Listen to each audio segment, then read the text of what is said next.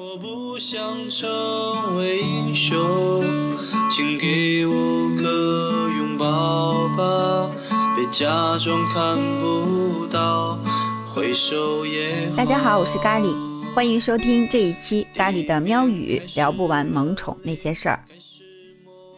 今天一大早啊，就看到一个振奋人心的消息：神舟十三号载人飞船的返回舱成功着陆了。在中国空间站完成了一百八十三天工作以后，三名航天员终于回家了。他们首次实现了在轨驻留六个月，创下了中国航天员连续在轨飞行时长的新纪录。三名航天员呢，还首次实现了在太空跨年过春节。可以说是中国载人航天史上又一个新突破，真的是可喜可贺。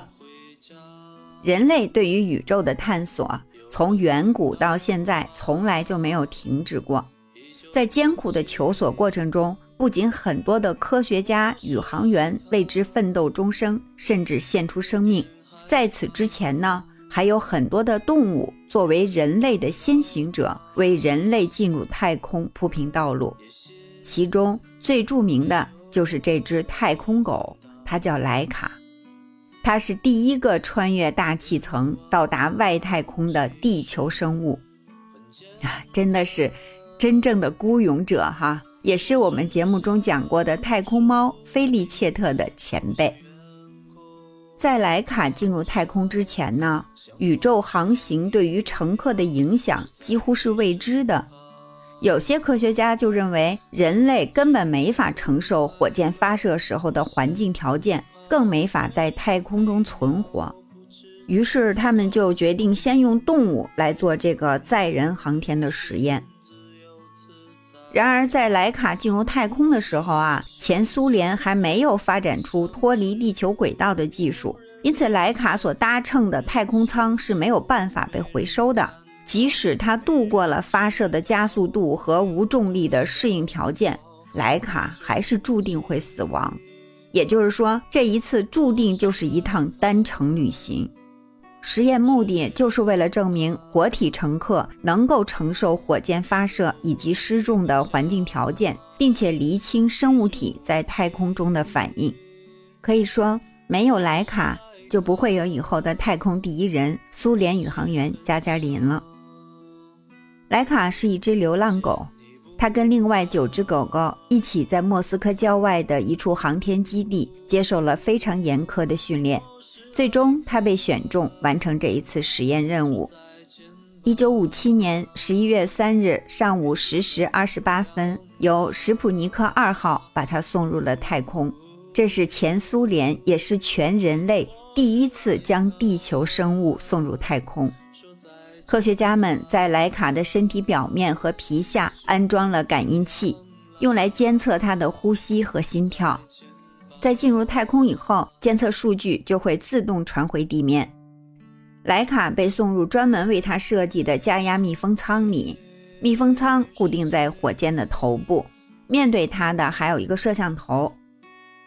实验结束以后，前苏联官方公布了一个关于莱卡命运的官方版本。说，莱卡完成了长达一周的飞行任务，到达离地球一千六百公里的高处。按照计划，他在吃了最后一顿含有剧毒的晚餐以后，安静的死去。他和承载他的太空舱也将永久滞留在地球轨道上，直到四十五年以后的二零零二年。曾经参与前苏联人造地球卫星发射过程的俄罗斯生物医学研究所的科学家迪米特里·马拉山科夫才揭示了莱卡真实的结局。莱卡根本没有像前苏联官员声称的那样活得那么长。事实上，他刚刚飞上天没有几个小时就死于惊吓和中暑衰竭。马拉山科夫博士说。在人造卫星二号发射后不久，绑在莱卡脖子上的医学传感器传回地面的数据就显示，莱卡的心率达到了平时的三倍。传感器的压力指标等等数据都显示，在生命的最后阶段，莱卡承受着巨大的痛苦。大家都知道哈，后来加加林成功进入了外太空，成为了太空第一人。他有一句名言说：“无论在任何时期，对人类而言，最大的幸福莫过于投身新发现。”可见他是一位敢于探索的勇士。但是他还有一句话，恐怕很多人都不知道，那就是：“我是上外层空间的第一人呢，还是进入太空的最后一只狗呢？”可见那个时候，狗狗在太空实验中扮演着多么重要的角色。在莱卡壮烈牺牲之后，1957年到1960年间，一共有18只狗狗参与了前苏联的航天实验，其中贝尔卡。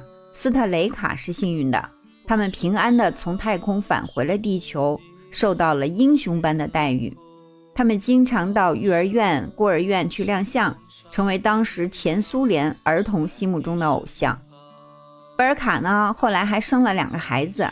当时的苏联领导人赫鲁晓夫在古巴导弹危机之后，还把贝尔卡的幼崽送给了当时美国总统肯尼迪的夫人杰奎琳。英雄犬的后代又在美苏和解的过程中扮演了重要的角色。所幸的是，莱卡并没有被忘记。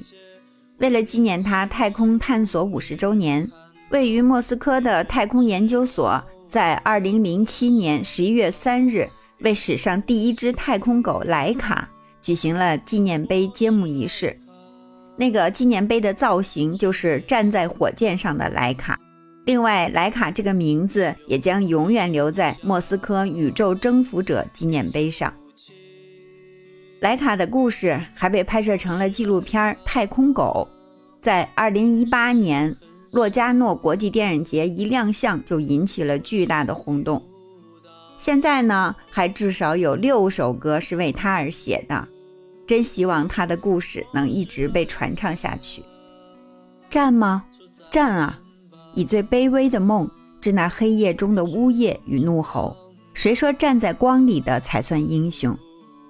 节目的最后，仅以这句歌词致敬孤勇者莱卡。